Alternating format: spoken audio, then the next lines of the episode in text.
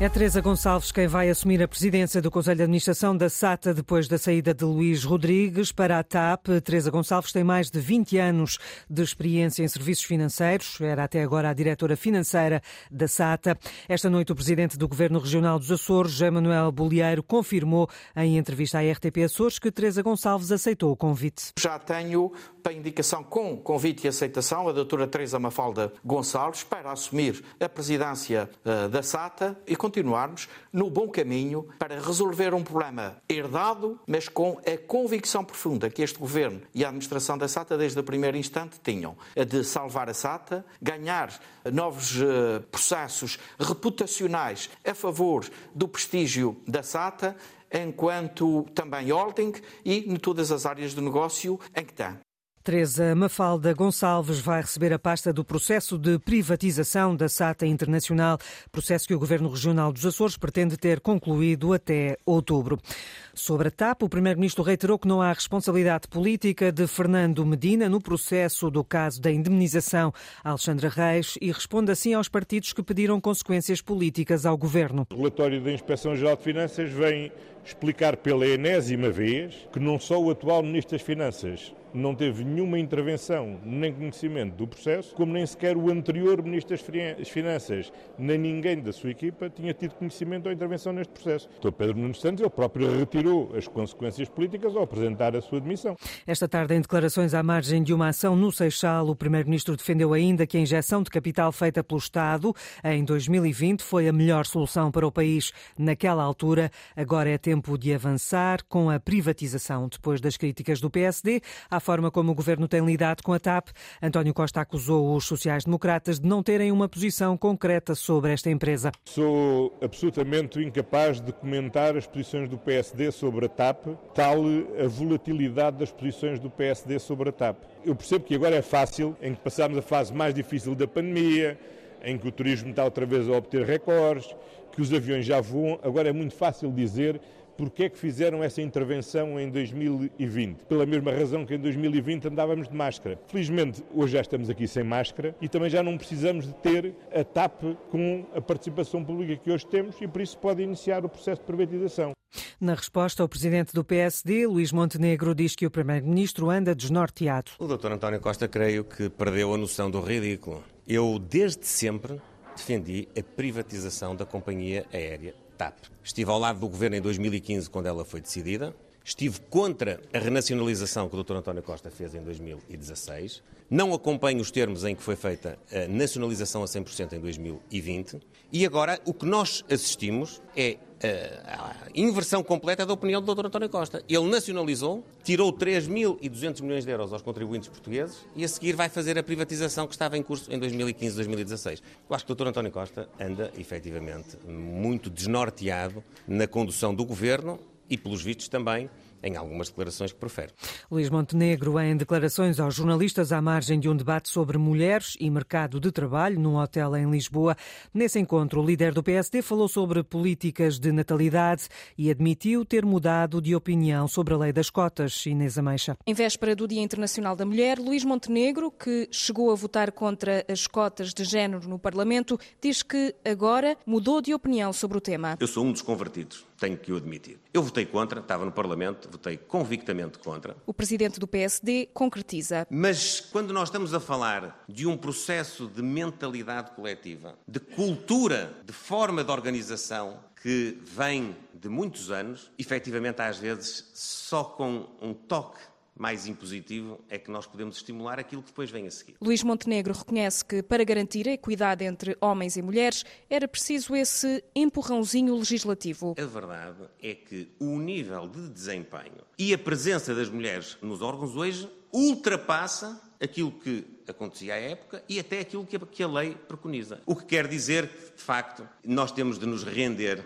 a essa evidência que contraria o nosso princípio. Luís Montenegro encerrou um debate sobre mulheres e mercado de trabalho, onde defendeu que em Portugal falta uma política duradoura e efetiva de incentivos à natalidade. Também Manuela Ferreira Leite marcou presença nesta iniciativa do PSD e apontou que o maior problema do país é o envelhecimento da população e a baixa natalidade. A antiga Ministra das Finanças deixa até um alerta. Se não mudarmos a situação, Nós estamos no caminho de vir a ser Portugal, vir a ser o Alentejo da Europa. E o Alentejo da Europa como sendo uma região muito bonita, extremamente atrativa, mas morta e sem vida. Aviso deixado por Manuela Ferreira Leite, que pede políticas de médio e longo prazo para inverter esta tendência. Numa iniciativa do PSD, na véspera do Dia Internacional das Mulheres, num seminário sobre o papel da mulher na diplomacia, Marcelo Rebelo de Sousa lamentou que em Portugal ainda não tenha havido uma mulher presidente e, com Ana Gomes na sala, apontou para a embaixadora e antiga candidata à presidência em 2021 como a possível primeira mulher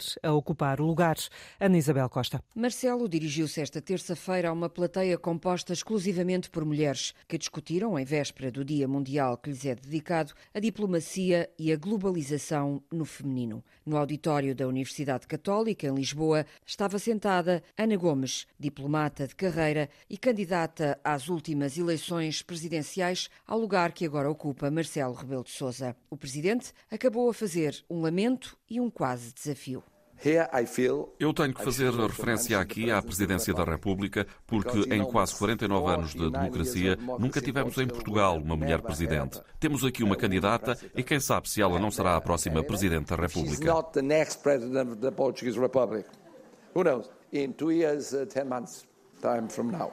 Sentada na terceira fila da plateia, Ana Gomes sorriu. Enquanto não há uma mulher presidente da República, o ocupante do Palácio de Belém lembrou, em véspera do Dia Mundial da Mulher, que em Portugal ainda há um longo caminho a percorrer para que a política, a economia, a diplomacia e a sociedade em geral seja paritária entre homens e mulheres. Caso para dizer, repete-se o sonho na véspera do Dia Internacional das Mulheres. Sindicatos de professores vão apresentar queixa na Inspeção-Geral de Educação e na Procuradoria-Geral da República contra diretores escolares que acusam de aplicar ilegalmente os serviços mínimos. Numa conferência de imprensa hoje, em que estiveram presentes as novas estruturas sindicais que se uniram numa plataforma, a FENPROF revelou que os vários sindicatos têm recebido denúncias de professores que estão a ser ameaçados com faltas injustificadas e casos em que professores estão a ser transformados em piquetes de substituição. A plataforma de sindicatos vai também apresentar uma queixa contra a tutela por ter solicitado serviços mínimos para os dois dias de greve que se realizaram em 2 de março no norte do país e em 3 de março a sul do país. Ainda não está fechado o plano de reorganização das urgências para a região de Lisboa e Val do Tejo, depois do encontro de hoje entre a direção executiva do SNS e representantes dos hospitais hospitais, do INEM, da Administração Regional de Saúde, Comissão Executiva para as Urgências Metropolitanas e Unidade Técnica Operacional dos Serviços de Urgência de Pediatria Médica e após reuniões com mais de 100 profissionais de várias áreas da saúde nos últimos dias. Um comunicado do gabinete do diretor executivo do SNS esclarece que nos próximos dias vai anunciar qual o planeamento das urgências em rede para urologia, gastroenterologia e pediatria. No Reino Unido, a nova lei da migração ilegal vai dar, ao, vai dar poderes ao governo para, que, para deter todos os migrantes que chegarem de forma irregular ao país e, em concreto, através do Canal da Mancha. As críticas mais duras são de organizações de defesa dos direitos humanos que alertam para as possíveis ilegalidades desta legislação. Sandy Gageiro. O governo de Rishi Sunak está a ser acusado de extinguir o direito de asilo e proteção do Reino Unido. A nova lei apresentada esta terça-feira pelo Executivo Conservador na voz da Suela Braverman, ministra do Interior, quer acabar com as travessias irregulares no Canal da Mancha e pode mesmo expulsar quem tenha condições para pedir asilo.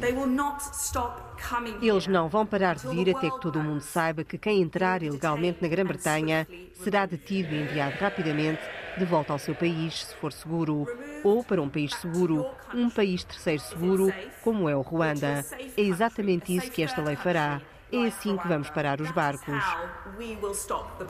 A Acnur, Alto Comissariado das Nações Unidas para os Refugiados, mostra-se profundamente preocupada com a proposta. Em comunicado, diz que vai contra a Convenção de Refugiados e será uma mancha numa longa tradição britânica da qual o povo inglês se orgulha.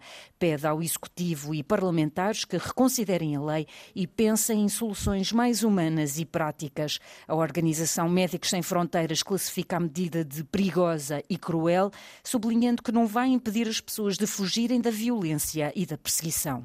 A polémica proposta de lei do governo de Rishi Sunak, que deixa muitas questões em aberto. Do outro lado do Canal da Mancha, em França, depois de um dia de greve e manifestações contra a alteração da idade da reforma, o coletivo de sindicatos anunciou mais duas manifestações, a primeira já no sábado, a segunda no dia 15 de março. A central sindical CGT estima que foram 3 milhões e 500 mil os que se manifestaram esta terça-feira em todo o país. O governo refere 1 milhão e 280 mil. Em Paris, a CGT contou 700 mil pessoas na manifestação, a polícia apenas 81 mil. Na capital houve sem dúvida uma maré humana que se estendeu por quase 2 quilómetros. A reportagem de José Manuel Rosendo. A união dos manifestantes em torno de um objetivo comum criou um clima de festa. Muita música, mas também alguns desacatos entre grupos de jovens mais violentos e a polícia. 22 pessoas foram detidas. Os oito sindicatos que têm convocado greves e manifestações contra a alteração da idade da reforma reivindicam uma mobilização histórica. Mas Felipe Martinez, da CGT, a Confederação Geral do Trabalho, diz que tem a impressão de que no governo há quem pense que nada se passa, o que é grave. Benoît Teste, da FSU, a Federação Sindical Unitária, diz que a França parou e está em ebulição e o governo tem a responsabilidade de fazer um gesto em direção aos que se manifestam. O presidente Emmanuel Macron é o alvo principal das críticas.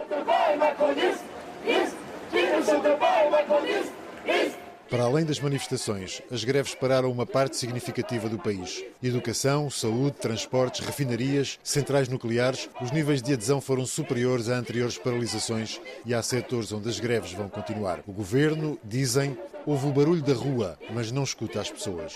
E não tem diálogo social, nada. O governo não, é, não escuta. O presidente decide sozinho e sem, sem Tenho, ter sim, cuidado do tem povo. um poder uh, completo. Temos a impressão que falamos, mas não somos escutados. Quer dizer, ouvem o barulho, mas não escutam, não escutam a palavra das pessoas. É difícil prever como vai terminar o braço de ferro. O governo não dá sinal de recuo, os sindicatos mantêm-se unidos. A reportagem do correspondente da Antena 1 em Paris, José Manuel Rosendo. As ruas voltaram a encher-se de protestos contra a alteração da idade da reforma dos 62 para os 64 anos. O presidente ucraniano diz à CNN Internacional que a opção de defender a cidade de Bakhmut no leste até ao fim não é teimosia, mas sim uma forma de travar dois propósitos da Federação Russa: o de poder fazer campanha interna com a bandeira russa naquela cidade ucraniana já completamente destruída e travar a progressão do exército russo para outras cidades, como Kramatorsk ou Sloviansk. Também o ministro da Defesa russo já afirmou que a tomada de Bakhmut será fundamental para abrir um buraco nas defesas ucranianas e permitir às forças de Moscovo montar mais operações ofensivas no interior do país. O secretário-geral da ONU está de regresso a Kiev. Esta quarta-feira, António Guterres encontra-se com Volodymyr Zelensky para discutir a renovação do acordo para a exportação de cereais por via marítima através do Mar Negro. A fechar, sem margem para dúvidas, o Benfica está nos quartos de final da Liga dos Campeões, marcou cinco golos esta noite na luz, o Bruges apenas um. Gonçalo Ramos bisou, Rafa Silva, João Mário e David Neres também marcaram. No final do jogo, o treinador benfiquista Roger Smith a dizer que não tem dúvidas, a equipa merece estar nos quartos de final.